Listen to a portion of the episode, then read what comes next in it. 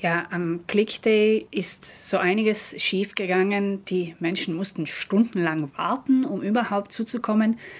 Dann waren innerhalb von 24 Stunden die bereitgestellten Mittel erschöpft. 215 Millionen Euro waren ausgegeben worden.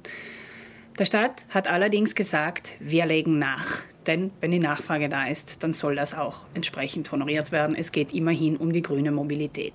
Für die Green Mobility, also nachhaltige Verkehrsmittel als Teil der dringend notwendigen Energiewende, lässt der Staat gern etwas mehr springen. Bereits ausbezahlt hat das Umweltministerium bisher 90.000 Gutscheine an Verbraucherinnen und knapp 24.000 an Fahrradgeschäfte. Anspruchsberechtigte, die noch nicht um den Fahrradbonus angesucht haben, können ihren Gutschein noch bis 9. Dezember anfordern.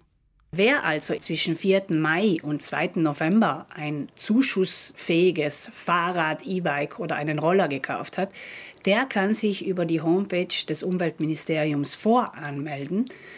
Der Staat erhebt praktisch den Bedarf, den es noch gibt, und hat gesagt, entsprechend dieser Voranmeldungen wird dann die Finanzierung aufgestockt. Das heißt, die Voranmeldung gibt keine Garantie auf den Bonus, aber es ist ein erster Schritt, um sich den Bonus zu sichern. Wo Finanztransaktionen digital ablaufen wie beim Fahrradbonus, sind Betrüger meist nicht weit. Das haben auch diesmal verschiedene Konsumentinnen der Verbraucherzentrale gemeldet.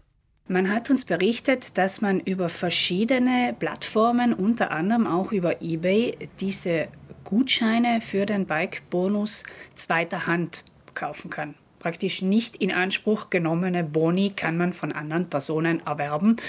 Man zahlt weniger, als der Bonus eigentlich wert ist und könnte diesen dann im Geschäft einlösen.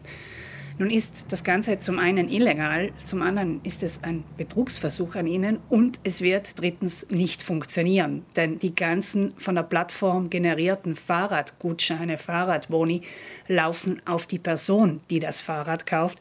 Und der Händler ist berechtigt, mich nach einem Ausweisdokument zu fragen, wenn ich den Gutschein einlösen will.